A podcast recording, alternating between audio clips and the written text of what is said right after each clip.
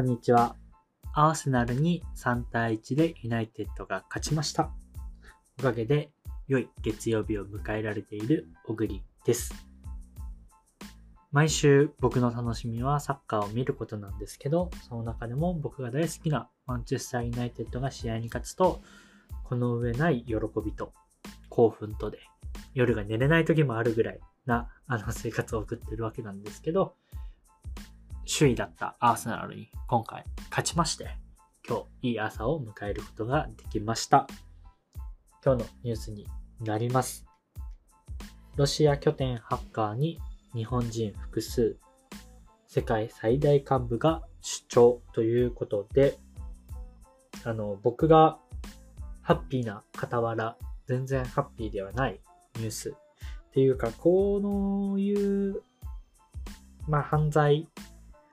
ハッキング系の犯罪をする人たちってどうやったらなくなるんだろうなとか、彼らのニーズってどうやったら満たすことができるんだろうなっていうのは僕はよく考えるんですよ。この、なんだろう、犯罪、テロ犯罪に対する予算とか、防衛の予算とか、ハッキングに対するセキュリセキセキュリティの予算とかって、もうとてつもない金額で、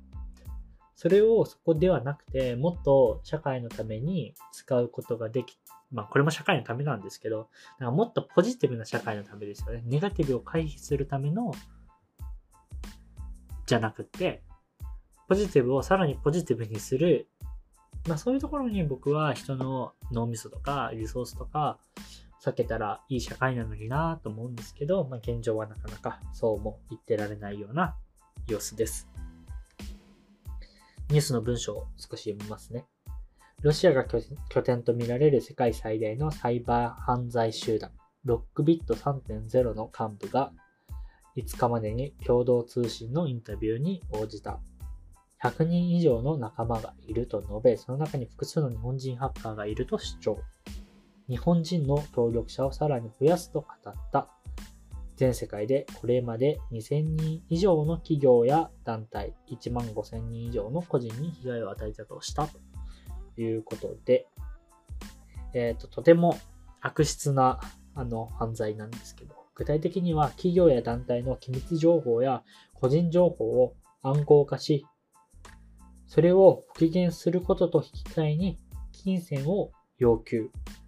要求に応じなければ、機密情報などを公表すると脅迫す脅迫するようなサイバー犯罪集団になります。昨年には、あの、徳島県の剣町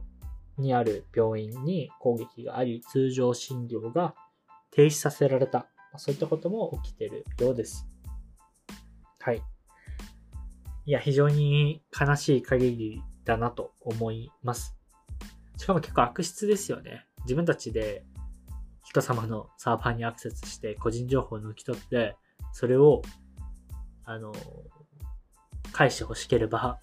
お金を払えと。払わなければ、あの、ばらまくぞ。恐ろしい。恐ろしいテロ犯罪だなっていうふうに思います。こういったことに対するその予算とか、うんと、防御ですよね。で、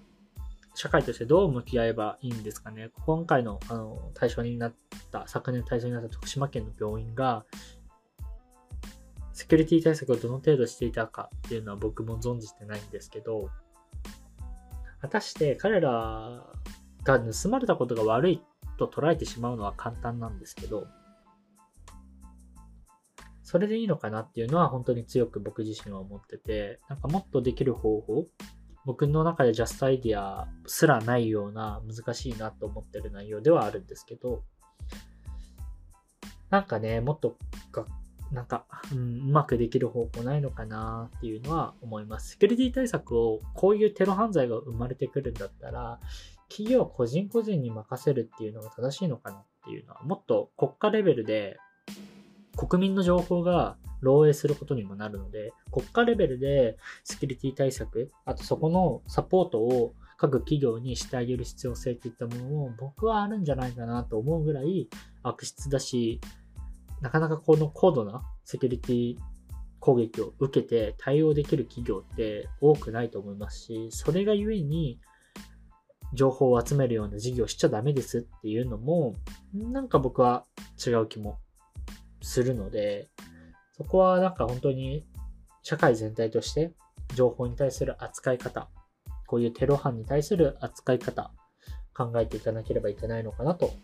思います。はい。今日のニュースは以上になります。今週も1週間皆さんよろしくお願いします。では、